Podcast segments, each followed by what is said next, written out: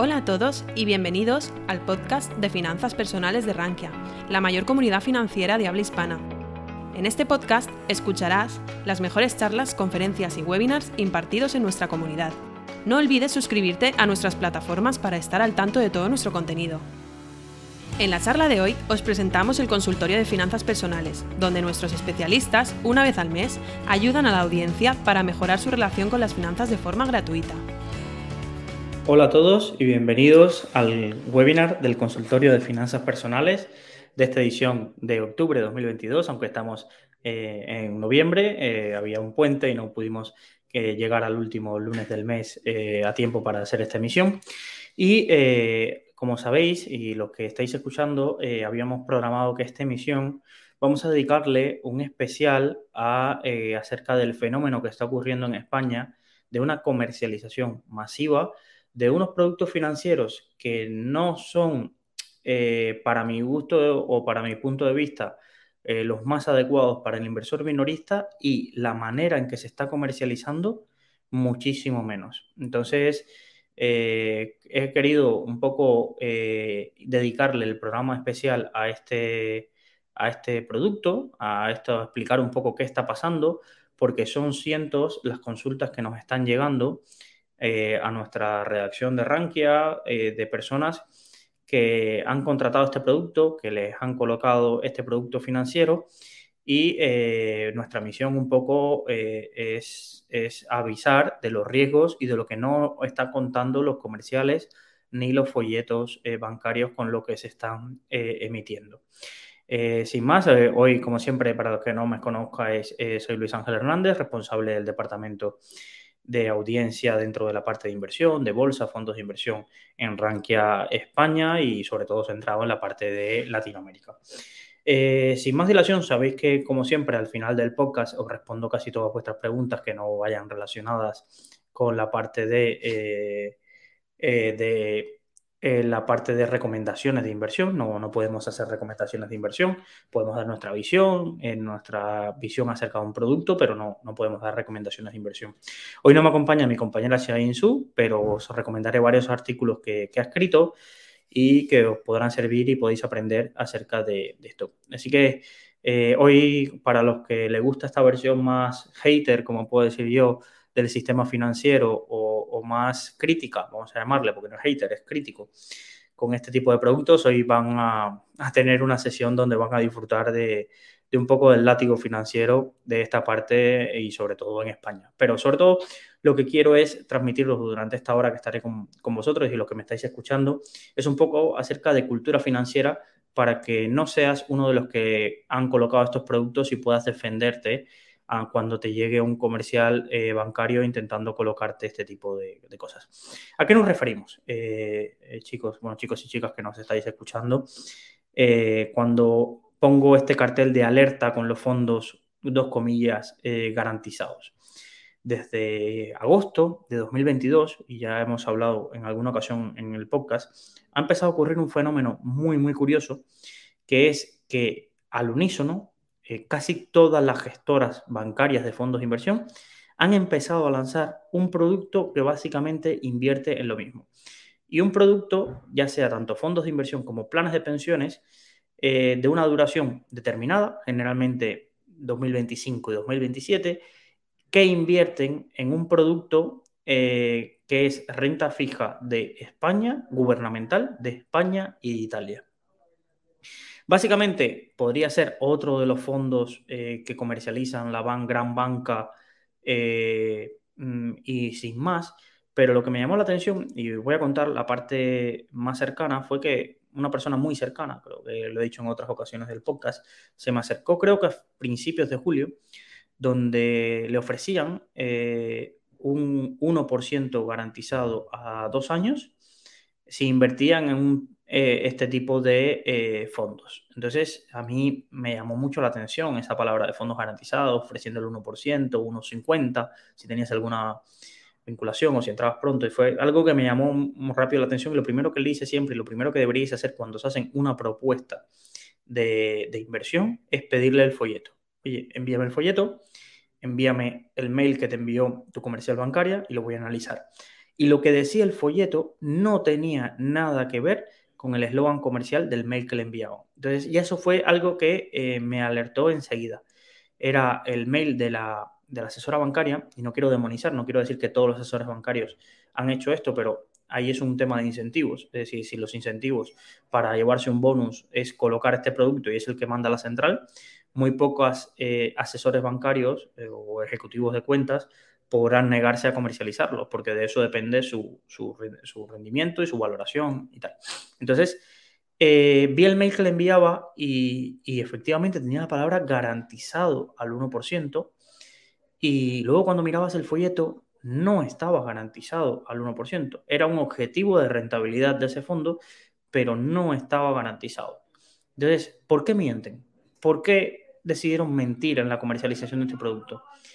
A ver, eh, eh, la respuesta está clara. La respuesta es que si de verdad se ofreciera la información y los riesgos que conlleva este tipo de producto que se está comercializando, generalmente no tendrían la aceptación por el público inversionista, eh, inversor retail eh, que ha tenido. Para que os hagáis una idea, los fondos surgieron con un patrimonio objetivo, los del Santander de 500 millones, los del BVA de 1.500, CaixaBank, y han tenido récord de suscripciones. Hoy salía la noticia de que octubre ha sido el mes de captación récord y, en las gestoras nacionales. ¿Y por qué? Porque todas, CaixaBank, Santander, ING, eh, CaixaBank y demás han sacado este producto que invierte en lo mismo. Y lo peor es que tienen nombres que no inducen a un gran riesgo del producto, pero lo esconden detrás de lo que invierten y lo que nadie se lee. Por ejemplo, si tú tienes un fondo que se llama BVA Bonos 2025, pues dice bonos. Entonces, ¿cuántos bonos hay a nivel mundial? ¿Están comprando letras del Tesoro americano? ¿Están comprando letras eh, del, tesoro alemán o el, el alemán, están comprando deuda nórdica, están comprando deuda AAA. No, no, no. BVA, bonos. Eh, Santander objetivo 19 meses. Santander objetivo 27 meses. Ah, pues vale.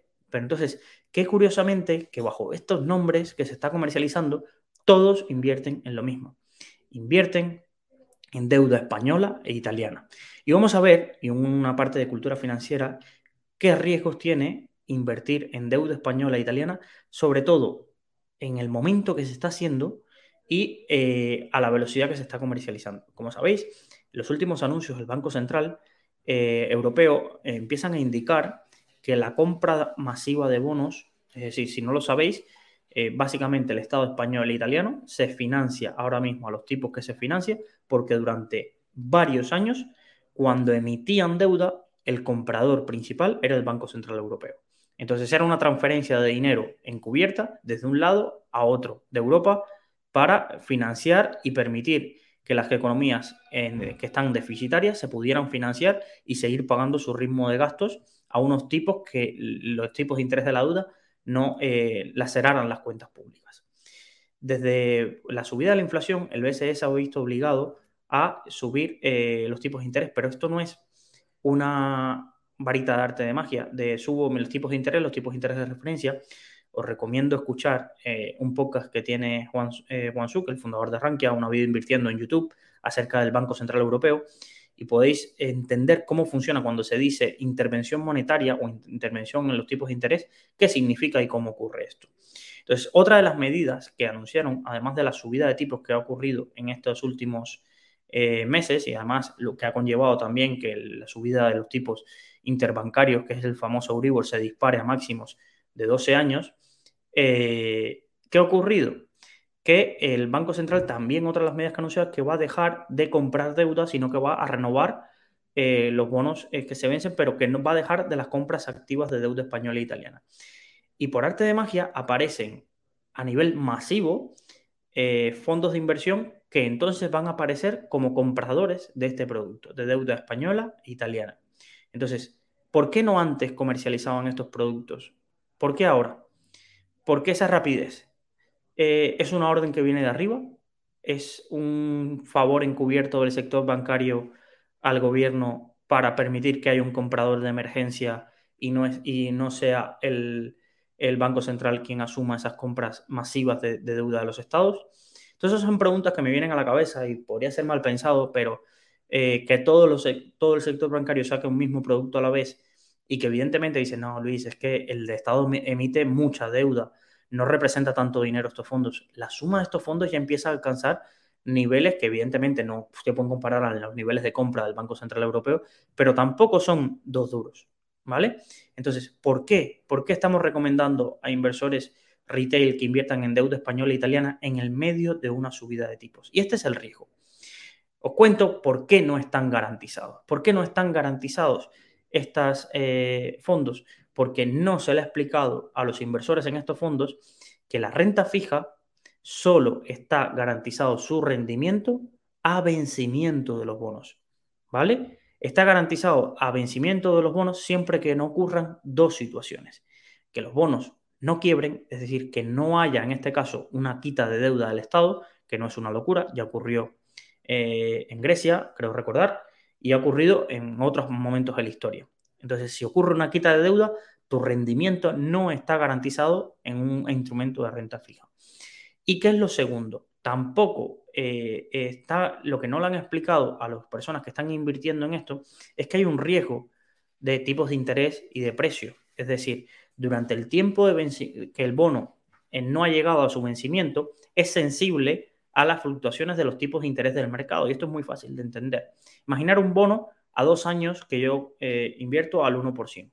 Básicamente, con lo que tengo que comparar con ese bono son con otros bonos que puedan tener al mismo plazo rendimientos. Entonces, si ahora hay bonos igual eh, calidad crediticia y similar riesgo y demás, imaginaros que ahora yo tengo la opción de o comprar letras del Tesoro americano a 18 meses o, comprar eh, letras del Tesoro español a esos 18 meses.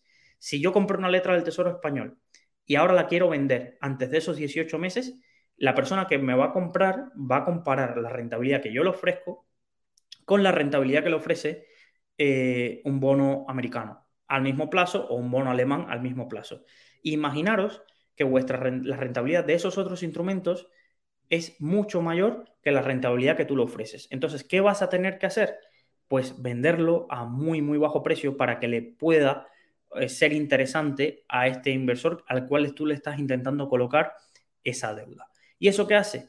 Que las fluctuaciones y a los precios que se negocian esa deuda en un momento donde subida de tipos de interés y donde hay alternativas al mismo plazo, ya sea en depósitos, ya sea en otros bonos y demás, hace que eh, esos bonos se deprecien bastante y por eso es que nos están llamando tantas personas alertados viendo caídas del 10, caídas del 15% y no entienden por qué si le habían garantizado un 1%, ahora ve que hay menos dinero. Aquí voy ahora a ser eh, defensor del otro lado y lo que argumentan, cuando he expuesto este caso en Twitter, lo que argumentan las entidades bancarias. Es que hay que decirle al inversor que no se preocupe, que da igual que vea que ahora está en un menos 10 o un menos 15, si lo mantiene a largo plazo, no perderá dinero. Y es verdad, yo le puedo decir eso, pero ¿por qué no se lo dijiste tú antes de comercializarlo? ¿Por qué no le dijiste al inversor que no mirara en dos años ese dinero porque cada vez que entrara podía y seguramente en el entorno donde nos encontramos de subida de tipos, lo que se iba a encontrar era que cada vez tenía menos dinero hasta que esos bonos llegaran a vencimiento. ¿Por qué no se lo explico? No, es que está en el folleto. Vale, pero entonces ese folleto eh, tú se lo explicaste a, este inversor.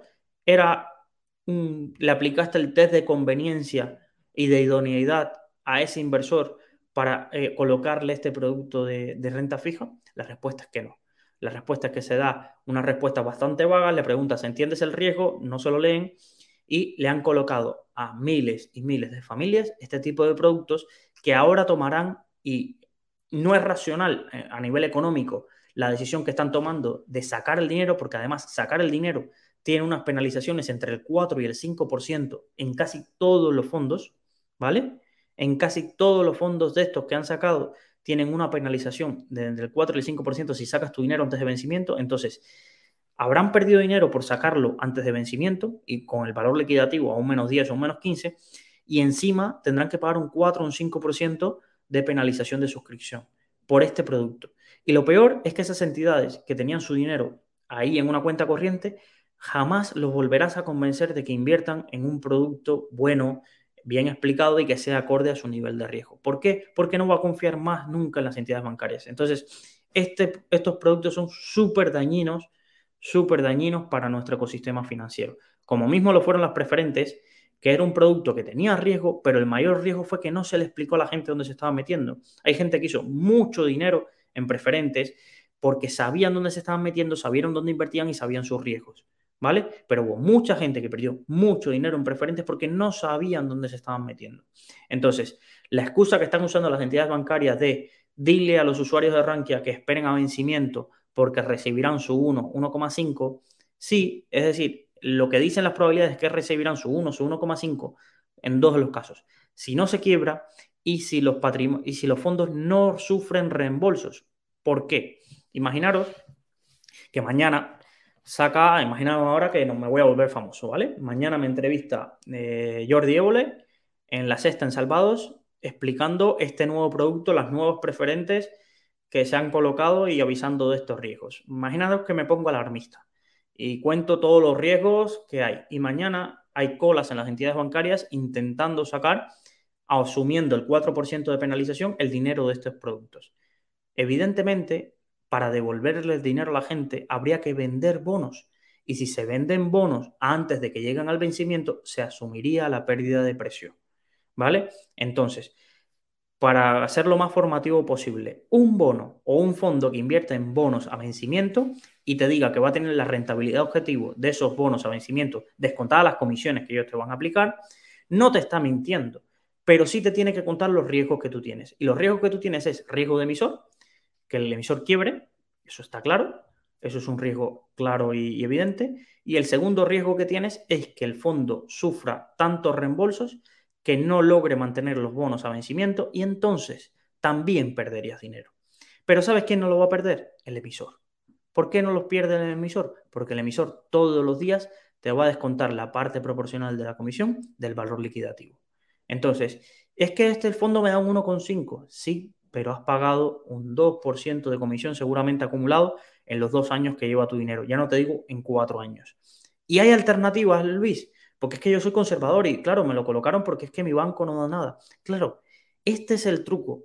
El banco tenía dos opciones a la hora de... Eh, esto lo ha explicado muy bien Enrique Roca y lo ha explicado eh, bien en en, su artículo. Una lástima que, que no está aquí hoy. Eh, sí, el banco tenía dos opciones. Ahora que suben los tipos de interés, aumentar la remuneración de sus depósitos. El depósito para un banco es un pasivo, está en el balance de la empresa porque el dinero que le estás dando, tú le estás financiando al banco, le estás dando un dinero y él te está pagando un interés. Pero eso está en el pasivo. O colocar estos productos con una comisión eh, del 1% o del 0,80, da igual aquí, pero con una comisión y ofrecerte una rentabilidad garantizada, garantizada no, supuestamente garantizada del 1, 1,5 que se pueda conseguir con, esos productos. Y sacar este dinero de la gestora está fuera de balance, es decir, no cuenta para el balance de la gestora este dinero que tiene invertido en fondos y, y gestoras. Evidentemente, han tomado la segunda opción. Evidentemente, si ya comparáis, os puedo dejar el artículo de mejores depósitos que actualizan mis compañeras de banca todos los meses. Eh, si comparáis, ya hay depósitos a esos plazos que están los fondos dando el 2, el 2,50 y seguramente en los próximos meses, para quien sea paciente, si los tipos de interés siguen al alza, podrá encontrar eh, depósitos protegidos por el Fondo de Garantía de Depósitos hasta 100.000 hasta 100 euros que den muchísima más rentabilidad que la de los fondos, pero ya tienes tu dinero en los fondos. Y entonces es irracional sacarlo y que te aplique un 4 o 5%. Entonces los bancos han sido muy inteligentes han dicho, tener más pasivo colocando depósitos al 3%, colocamos fondos. Colocamos fondos, le servimos de sostén al Estado para financiar esa deuda, que no, que no tenga comprador, que hay un comprador de secundario que, ofrezca esto y eh, lo comercializamos eh, aplicando unas comisiones elevadísimas para algo que no tiene coste, que es comprar bonos de deuda española e italiana, que es acudir al tesoro y que tiene muy poco coste. No estás comprando eh, bonos brasileños que hay que son carísimos o cosas así, ¿no? Estás comprando deuda de España. gestoras españolas comprando bonos españoles de letras del tesoro. Es, es increíble. Entonces, y la otra alternativa es, chicos, si queréis invertir en letras del tesoro español porque creéis que es una buena inversión y tal, comprarlas, ir al banco ahí, escribir tesoro.es, y compráis y os ahorráis cada año un 0,60. Un 0,60. Es eso mismo que están, es que ahí no hay gestión activa, simplemente están comprando letras del Tesoro español a 18 meses y del Tesoro italiano. Es decir, lo queréis hacer porque confiáis y queréis que es un aumento seguro, ir y comprarlo vosotros. Ir a la web del Tesoro, comprar deuda española, lo tenéis ahí. No tenéis que pagar comisiones por eso. No tenéis que pagar. Y, y la verdad, mm, me ha enfadado mucho, me ha enfadado mucho y la CNMU ha lanzado un aviso de que va a estar vigilándolos, pero ya está colocado. Es decir, ya está colocado. Esas noticias ahora lo que hacen es asustar más a la gente y a la gente que, evidentemente eh, hoy tenemos a 32 personas eh, conectadas, el podcast llegará a 500, 1000 eh, y demás, pero estamos hablando de decenas de miles de familias que tienen este producto, de decenas de miles de familias que tienen este producto. Y, lo peor es eso, que las entidades que están ofreciendo productos de calidad, depósitos de calidad, eh, robo-advisor que invierten en índices de renta fija de bajo coste, no están captando ese nivel de ingresos, incluso algunos están cerrando, y que esta gente saquen esto de la manga, pongan a todas las oficinas comerciales a vender con publicidad, vamos, en bastante engañosa, y, que estos productos tengan, tengan cabida. Y ya sé, por ejemplo, ya sé que no me ofrecerán eh, trabajo nunca, ni, ni, lo quiero en CaixaBank, BBVA, Santander y demás. Sí, lo sé, pero mira, vivo tranquilo. Vivo tranquilo y me genera más tranquilidad poder decir que estos productos no son adecuados, que se han comercializado de una forma bastante dudosa en cuanto a, los mensajes que han enviado y que las alternativas que hay de, son de mayor rentabilidad y menor riesgo que de donde se está metiendo la gente. Ahora, ¿qué me dices, Luis? Vale, ¿y qué nos aconsejas? ¿Qué nos aconsejas? ¿Qué hacemos? ¿Qué hacemos ahora que ya, ya la cagué? Ya estoy metido aquí. Pues entonces, eh, pues es lo difícil, es lo difícil porque mm, básicamente eh, no compensa pagar el 4 o el 5% de, de comisión de penalización por sacar tu dinero, comisión de reembolso antes de vencimiento, la verdad. Pero eh, el dinero que puedes perder también por el costo de oportunidad de tener tu dinero parado para los que habéis invertido en un bono de un BBVA de estos a 2027 o un Santander 36 meses una cosa así, la verdad puede ser bastante alto. Mi yo racional os diría que no toquéis el dinero, sí, lamentablemente. Mm, es, es así, porque ahora es el peor momento. Ahora es el peor momento porque estamos en plena subida de tipos de interés y no estamos cerca de vencimiento aún. Eh, pensar que la renta fija a vencimiento converge al valor eh, de emisión, entonces eh, no es el mejor momento, pero, pero creo, sinceramente, y creo que no tardará en haber asociaciones de afectados que logren reclamar y que os devuelvan el importe inicial tal. ¿Qué pasa? Que esto suelta de años y que ya los bonos estarían en vencimiento, o no sé.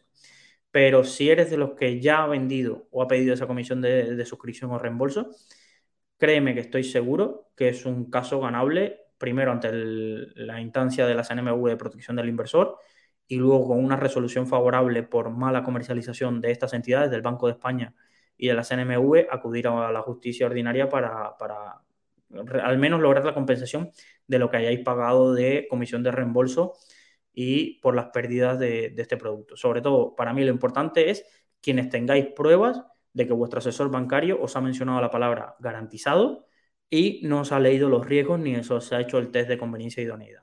La verdad, es, es así, es así. Y la verdad, ¿qué, es lo que digo? Que, me fastidia bastante eh, que, el sector bancario en España no apueste por fondos de calidad no apueste por productos indexados y demás porque tienen acceso, tienen acceso. Entonces, mm, de verdad, los incentivos de quien creó este producto no sé cómo puede dormir tranquilo. O el que dio la orden de que se comercializaran eh, eh, de esta forma diciendo a la gente que se ha rentabilizado. Entonces, eh, lo que os diría, mm, no tengo, como comenté, mucho tiempo y demás, pero si escribís en el foro y tal y estáis en ese caso eh, o conocéis a alguien que le hayan colocado este tipo de productos, que noten comentarle que existe un foro en Rankia donde hablamos de esos, de esos fondos, hay un blog y, miremos un poco los casos. Y os recomiendo, de verdad, quien no quiera riesgo, no salga de los depósitos. Hay depósitos ahora que van a empezar a dar el 2, 3%, sí, que la inflación está al 10 o al 7, mm, sí, pero mejor eso que levantarte, estar en un fondo de este tipo, levantarte, tener un menos 15 y querer ir a... Es que tenemos, de verdad, casos muy lamentables de gente que nos ha llamado que ha ido a exigirle responsabilidades al, asesor bancario y, no ha terminado bien la cosa, ya os aviso. Entonces, eh, sobre todo por el perfil demográfico de personas a las que se le ha colocado este tipo de productos. Son personas que lo que querían era tranquilidad y que estaban buscando algo seguro, algo seguro o con poco riesgo. Y, evidentemente, en un momento tan volátil de los tipos de interés eh, y con tanta inflación, este no era el producto adecuado. Este no era, no era el producto adecuado. Y tenían miles para ofrecer. Tenían, podían sacar un depósito al 1,5, al 1,20 y han decidido a conciencia sacar este tipo de, cosas. Eh, nos pregunta JFA, ¿podrías por favor recomendarme? No puedo recomendar en qué instrumentos de entidad, así en riesgo y buena rentabilidad, invertir a 12 meses una posición de liquidez, letras, depósitos. Gracias. JFA, te digo, lo que os he recomendado, escribir mejores depósitos Rankia noviembre de 2022 en Google, en nuestra web. Encontraréis un artículo, aquí os lo voy a, pasar por aquí, eh, para los que estéis en directo, eh, que podéis consultarlo. De verdad, ya, ya hay al 250, al 215 de entidades o de al 175, cosas eh, bastante interesantes. Y ya os digo, no os desesperéis, en uno o dos meses, si los tipos siguen subiendo en toda la zona de euro, van a haber productos más rentables y va a haber banca que vea la oportunidad de decir, oye, aquí hay demanda porque esta gente con fondos han levantado 3.000 millones sacando un fondo al 1,5, si yo saco un depósito al 2,5, pues eh, puedo tener mucha rentabilidad y llevarme mucho, mucho patrimonio. Entonces, eh, eh, Julia nos pregunta exactamente, ¿qué le parecen los fondos de rentabilidad objetivo que están empezando a comercializar las entidades financieras? ¿Son como los fondos garantizados? No, no, leerlos del folleto. Leeros el folleto. Hay una cosa que se llaman fondos garantizados que utilizan estructura de opciones y demás para garantizar una parte del capital y generalmente la otra parte del capital es una rentabilidad variable según el rendimiento de una acción, un índice, lo que sea, eso no tiene nada que ver, que ya te digo, los fondos garantizados que tienen esta estructura tampoco me gusta porque generalmente son carísimos y la rentabilidad eh, es muy rentable para el banco, pero para ti no lo, no lo es tanto. Pero estos fondos de rentabilidad objetivo es como, sí, objetivo, objetivo, ¿vale? Eh, y no están garantizados la mayoría de ellos, ni los planes de pensiones ni demás. Y si tenéis dudas de si el que lo están comercializando está garantizado, chicos, escribir en el foro de fondos me están ofreciendo este producto. Eh, ¿Me podéis decir si está garantizado, cuáles son los riesgos y demás? Y tanto el equipo de fondos de Rankia como el resto eh, os, ayudará, os ayudará, o usuarios, que los usuarios fueron los primeros que nos alertaron de esto y, y, fueron los que más o menos están ayudando un poco a la gente a entender qué tipo de producto y qué decirle al asesor bancario y por qué es bueno, malo o regular. Entonces, eh, la verdad que, es que te cambian la palabra rentabilidad objetivo porque sabe que si pone la palabra garantizado, por regulación, tiene que ser un fondo que sí garantice ese importe que te están prometiendo y que tiene otro tipo de estructura y otro tipo. Entonces, evidentemente, por esto la CNMV ha hecho el aviso, y no me lo estoy inventando, podéis buscarlo, CNMV aviso fondos garantizados. Y buscar las últimas noticias, creo que fue el presidente de la CNMV, que en un discurso alertó a la banca de ojo con lo que se está diciendo porque no pueden utilizar la palabra garantizados para un producto que no lo es. Entonces, buscan sinónimos o cosas que os parezcan y en emails que me han llegado, que eso evidentemente el banco como general no tiene la culpa, si un asesor para colocar productos utiliza una mala praxis, pero he visto emails de asesores bancarios utilizando esto tiene una rentabilidad garantizada, no una rentabilidad objetivo. Y la verdad, cambia mucho, mucho la película, ¿vale? Vale, entonces vamos a ver si tenemos alguna pregunta. Nos comenta Julia, normalmente los clientes de los bancos que le suscriben fondos sin tener experiencia inversora nunca ganan dinero, se salen en cuanto hay una embajada para algún evento de mercado. Totalmente. Totalmente es que nos está escribiendo mucha gente de eh, estoy desesperado, voy a sacar el dinero ya. Y claro, si les convences de que dejen el dinero, parece que estás a favor de los bancos y no es así. No es así. Yo les convenzo que dejen el dinero porque ahora están en el peor de los mundos. En el peor de los mundos están ahora. Porque encima tendrían que pagar una comisión de suscripción de reembolso que sería aún mayor, casi que de la rentabilidad que fueran a obtener, más las pérdidas que ahora tiene el valor liquidativo de esos fondos por la subida de tipos de interés. Es, lo que os digo, que, evidentemente es el peor, peor de los mundos, pero evidentemente no llegas a todos y, claro, explicarle a una persona que no tiene formación financiera en renta fija, que ya no es formación financiera entender qué es una acción y demás, sino cómo funciona un bono, eh, cómo se construye la rentabilidad, cómo es la curva y cómo es la sensibilidad de esos bonos según la duración. Que, de verdad, son conceptos que, primero ni el asesor bancario que te lo está comercializando el 90% ni lo saben. Aunque tengan un título, son cosas que se estudiaron una vez y cuando ven que algún fondo está bajando un 10%, lo que hacen es levantar el teléfono y preguntar por el argumentario, como los partidos políticos. Oye, ha pasado un escándalo, ¿qué tengo que responder? ¿Qué tengo que responder? Porque es que no lo sé. Porque si lo supieran, no utilizarían esas cosas porque es un negocio, negocio bancario es un negocio de confianza. Es un negocio de confianza. Es un negocio de que yo te coloco productos porque tú tienes confianza en la, en la ESO. Entonces, si supieran de verdad lo que estaban comercializando, muy poca. Eh, no sé, no sé, es que no sé cómo pueden dormir tranquilos en esa parte. Sobre todo sabiendo que, muchas veces son tus clientes a los que has visto crecer su patrimonio toda la vida. La verdad, no, no, no lo puedo entender, pero, pero cuando estuve de prácticas en una entidad bancaria viví lo que era la colocación de productos por una orden de central y, sé cómo funcionan y sé que los incentivos y, sé que si no cumples tus objetivos de colocar una hipoteca, esto y demás, estás fuera. Entonces, mm, puedo, entender eh, la otra parte, pero creo que, mm, creo que teniendo unos conocimientos de finanzas bastante amplios del sector financiero como para tener estos debates morales, ¿sabes?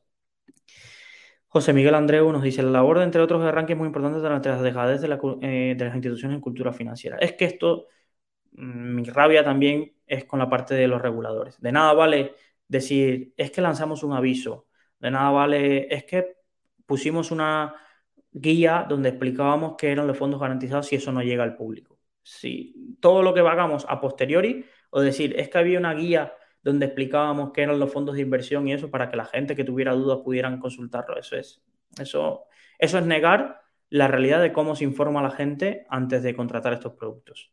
Evidentemente no soy favorable a la burocracia de que te hagan firmar 18 papeles porque mira, ya existe esa burocracia y no ha evitado la comercialización de estos productos a personas que estoy segura que más de un 50% no saben el producto que tienen ni los riesgos que tienen. Entonces, ¿para qué tanto MIFID?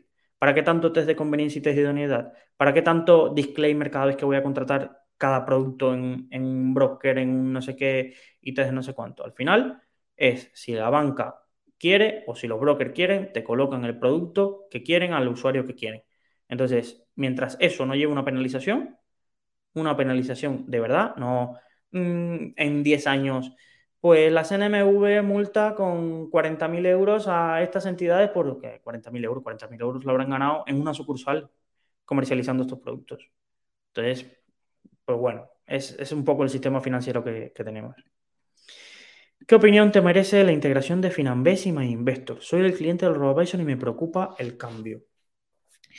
Buena pregunta, eh, JFA, y aquí voy a, intentar ser todo lo políticamente incorrecto y correcto a la vez para darte mi visión acerca de este tipo de integraciones. La integración en los RoboAdvisor en España es una cuestión de supervivencia.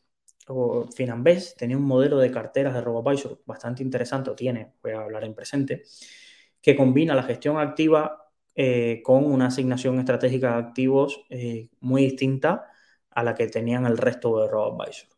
¿Qué es lo que pasa? Aquí viene la parte políticamente incorrecta, que no logró divulgar o llegar a toda la cantidad de público necesario en el tiempo necesario para eh, captar una cantidad de patrimonio suficiente para que el negocio sea rentable. Y de nada vale tener unas carteras rentables si no puedes mantener los gastos de estructura. Y lamentablemente el negocio de las gestoras o de las sociedades de inversión en España tienen unos costes fijos tan altos que necesitas una cantidad de millones eh, bajo gestión elevados para que pueda ser rentable.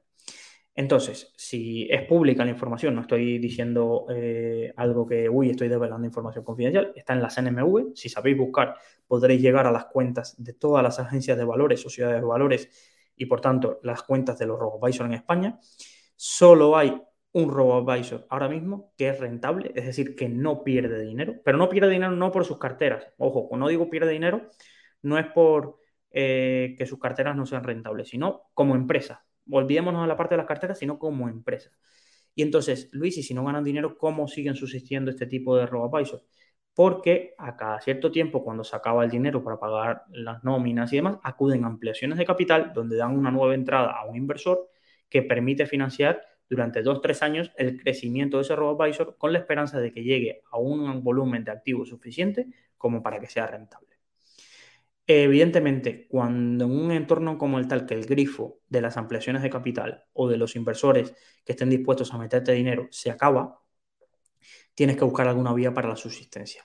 Por suerte, el proyecto de Finanbest encontró un comprador con dinero, que no le llamo MyInvestor, le llamo Ambank, que es una entidad muy grande y que ha estado con liquidez para comprar todo lo que se ha pasado por delante y que fomente el crecimiento de la entidad. Esto es, eh, en un momento de crisis, quien le pille con dinero, pues puede comprar a precio de saldo ideas de negocio que le complementan o que les permite ampliar, mientras que el resto está preocupado por sobrevivir, otros están preocupados por comprar.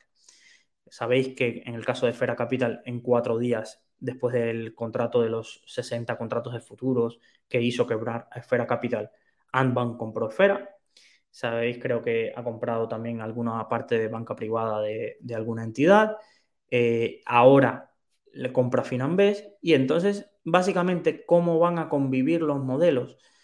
Eh, no estoy al tanto de si la marca va a sobrevivir, pero el modelo de cartera, así que esté la cartera Indie, la cartera Rock, que son carteras indexadas, y las carteras activas, que entiendo que le pondrán un nombre más activo, que sean con la estrategia de la asignación de activos de Finanbest, puede seguir siendo un producto dentro del gran supermercado que creo que es la filosofía que MyInvestor se quiere convertir. Han lanzado un broker, eh, tienen depósitos, tienen hipotecas, entonces me da la sensación que dentro de todo eso va a ser un producto más eh, ofrecible y mientras que el equipo que ha creado esas carteras, que son los especialistas, que es eh, Frederic, eh, creo que Frederic, sí, Dupuy, que es el asesor de activos, Asier, que es el creador de la metodología y demás, no salgan del equipo y no vea grandes cambios en la asignación de activos, que eso sí me indicaría de que hay un cambio total de filosofía, y de mentalidad, no me preocuparía en demasía.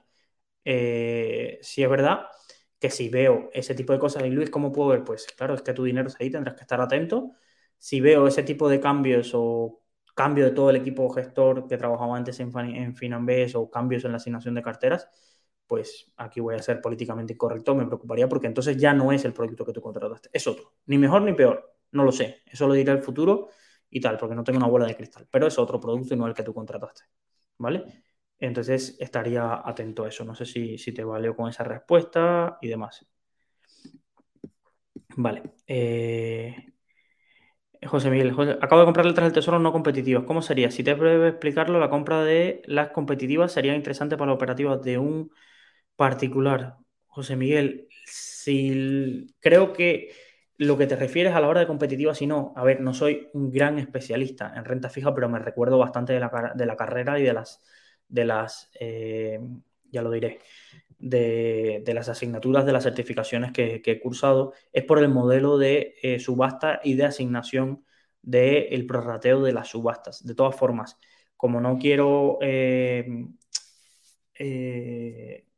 crear confusión en el caso de que me pueda estar equivocando, voy a, mirármelo bien. Eh, porfa, escríbeme a luisangela.rankia.com eh, y luego te responderé a ti y luego abriré un hilo para, explicar la formación. Pero estoy casi seguro que es el modelo de subasta cuando acudes y cómo se asignan las competitivas que tienen a veces un tipo de interés preferencial y demás que las no competitivas pero prefiero estudiármelo con calma porque ya, ya me voy, no me voy haciendo mayor, no quiero decir eso, pero hace bastantes años que me gradué y, no es un tema que toque en mi día a día, no es como el tema de los brokers, comercializadoras de fondos, que si estoy en el día a día, la renta fija ha sido más algo teórico que, he, podido, que he podido estudiar. Eh, Claro, por ejemplo, espera, eh, me dice, no he podido analizar las diferencias José Miguel Andreu sobre este tema. Enrique nos está preguntando acerca del fondo renta fija dólar CaixaBank, rentabilidad 12 meses, que lleva un 15% año actual, un 15,17 año actual, 13,20. ¿Qué te parece actualmente su futuro? Lo que te digo, Enrique, tengo que mirármelo con calma el, fondo y ver en qué está invirtiendo y ver si es eh, buena selección de activos o simplemente que eh, la apreciación del dólar te ha ido a favor y como está invertido en bonos de dólar y el tipo de cambio te ha venido a favor y si se vira la cosa te puede ir. Ojo con este tipo de productos que no te fijes en rentabilidad un año y demás, porque esto no te dice nada del equipo gestor y de la habilidad para seleccionar bonos. Es decir, simplemente puede ser que la fuerte apreciación del dólar, que ha sido casi la más volátil desde los últimos 20 años, eh, haya dado esa rentabilidad y no sea por el buen hacer del equipo gestor. Y generalmente este tipo de, renta fija, de, equipos de renta fija, no me gusta tenerlo en, entidades nacionales a no ser que sean boutique.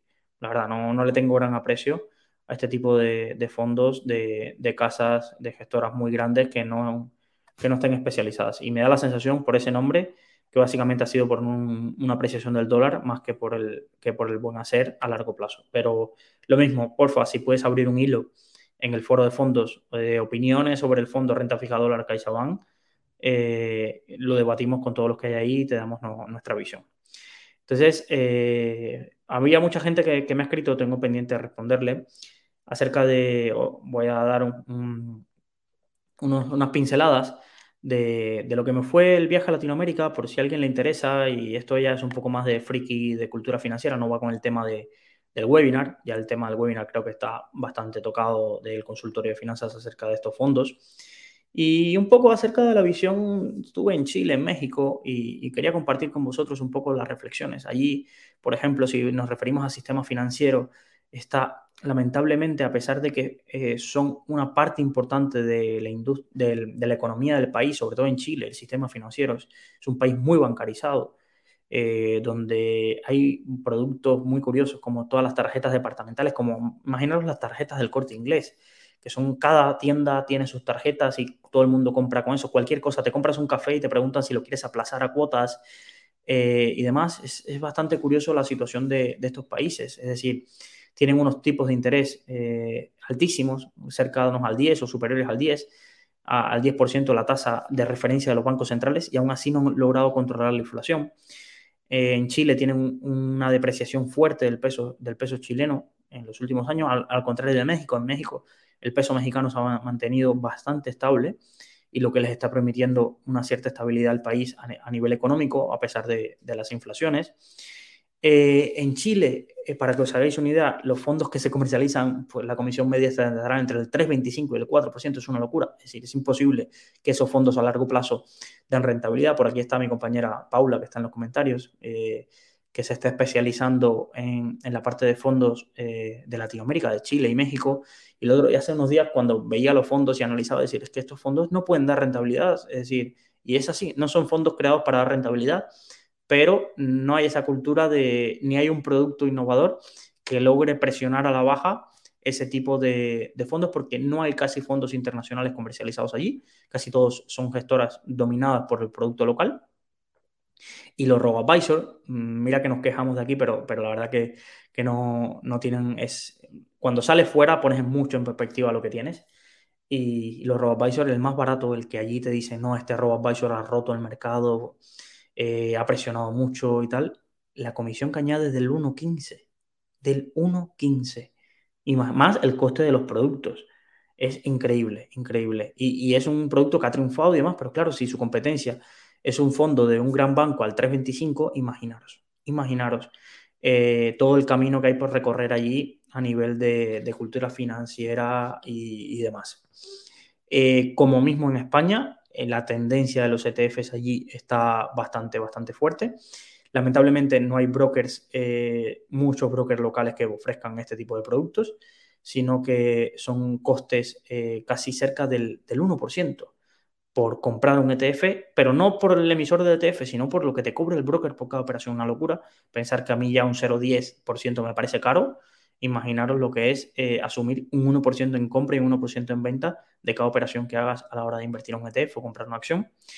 Eh, pero sí, sí me sorprendió eh, bastante y para bien el tema del el sistema financiero a nivel de presencia, es decir, el 90% de los anuncios que se ven caminando por las calles de, de Santiago son de productos financieros.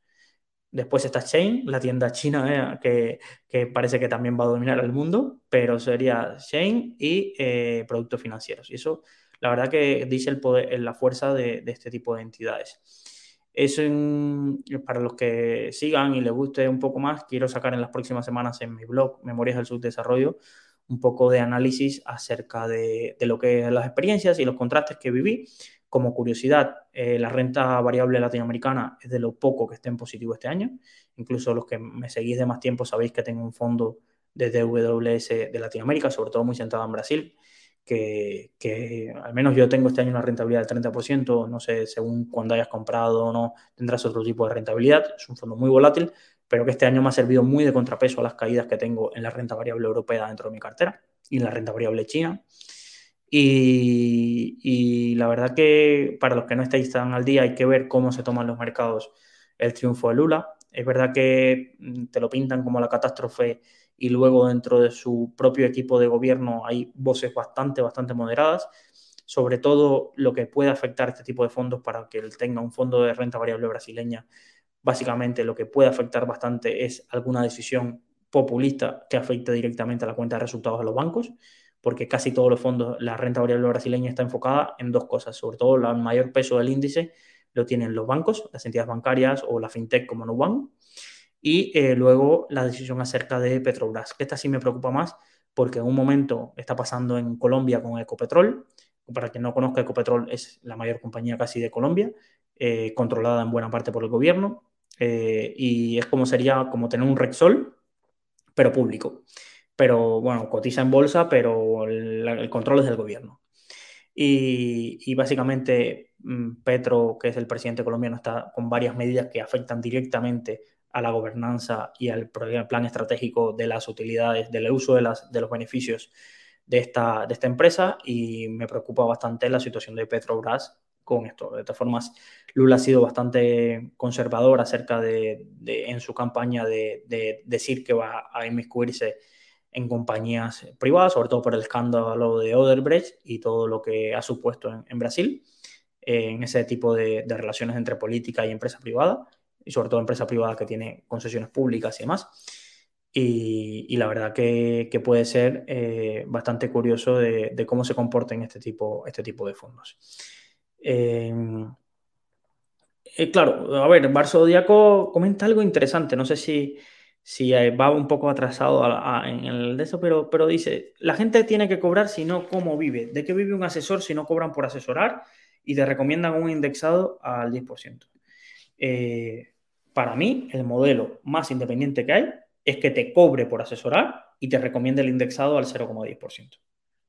Evidentemente, evidentemente, si esto es lo que, lo que hemos comentado los RoboAdvisor, yo puedo tener la mejor configuración de carteras, el mejor backtesting de rentabilidad, que si no logro captar patrimonio y aplicar una comisión y no logro pagar las nóminas, no soy un proyecto rentable. Entonces, yo no soy un idealista del sector bancario o del sector financiero. Yo entiendo que cada uno tiene que cobrar y de algo tienen que vivir. Es decir, evidentemente, veis en ranking. En ranking es publicidad, porque si no, ¿de qué vivimos? Evidentemente, pero ¿qué tipo de publicidad? Entonces, un debate eh, ético. ¿Qué tipo de publicidad? Comparar la publicidad que veis en Rankia con la publicidad que veis en Investing. Comparar los webinars que hay en Rankia con los webinars que veis en Investing.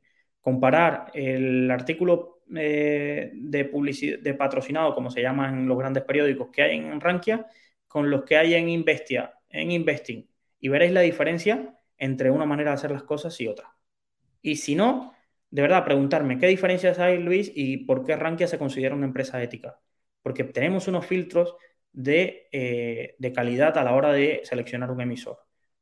¿Por qué en Rankia no verás un anuncio del BBVA Bonos 2027? No lo verás. Y si lo verás, pues yo cierro el consultorio de finanzas personales, de verdad, porque sería enseñaros una cosa y predicar con otra en, lo que hago en mi día a día. Entonces, eh, yo entiendo que la gente tiene que generar ganancias. Lo entiendo, claramente lo entiendo. Pero eh, tampoco es eh, beneficiarse de recomendar productos con que el usuario no gane. Si el usuario gana, el usuario va a un buen producto financiero o a un tal, perfectamente que le cobres por asesorar o que cobres una retrocesión. No soy eh, idealista en ese sentido, pero explícale al usuario tu modelo de negocio. Explícale. Porque es que si no, si tienes incentivos ocultos y, y, utilizas la confianza que te ha depositado un usuario en ti como asesor financiero, te la cargas. Si tú eres un asesor financiero y teniendo dos productos, encima le cobras al, asesorado y luego le recomiendas el producto que más retrocesión tiene, mm, ¿qué quieres que te diga? ¿Qué quieres que te diga? Eh, no me parece bien. Si tú no le vas a cobrar, pero le dices, oye, te voy a recomendar productos que tienen esta comisión, que son buenos, pero que tienen una comisión más alta, porque de algo tengo que vivir, perfecto. La persona tendrá que elegir entre pagarte a ti o asumir que, está pagando, que tiene un, vehículo caro. Lo entiendo perfectamente y tal, pero lo que no y defenderé nunca es la opacidad, porque no es opacidad por desgana, es opacidad interesada de no contar las cosas para que la persona no pueda tomar una decisión formada.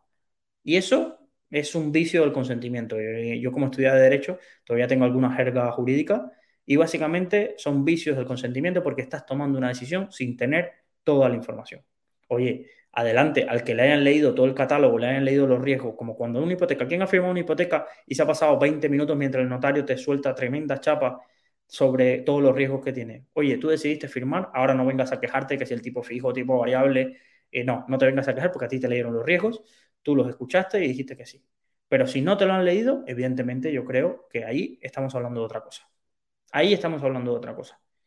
Y, evidentemente, y pasa, no solo pasa aquí, pasa en una salida a bolsa cuando en la última página, en el folleto, no sé cuál, te ponen que todos los miembros de la empresa que sale a bolsa eh, pueden vender sus acciones al día siguiente y que no tienen ningún compromiso de permanencia y no sé qué. Pues lo mismo me parece.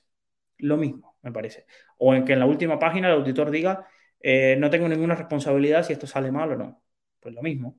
Porque porque tengo 500 páginas, ¿por qué lo tienes que ocultar en la 500 y no ponerla en la primera página y en negrita? O que sea antes de que puedas contratar acciones en una salida a bolsa, que te digan que te has leído todos los riesgos que tiene, los riesgos esenciales de la salida a bolsa. No sé. Creo que hay muchas maneras de hacer las cosas y lamentablemente este no es un sector financiero, no es un sector que esté luchando por su supervivencia.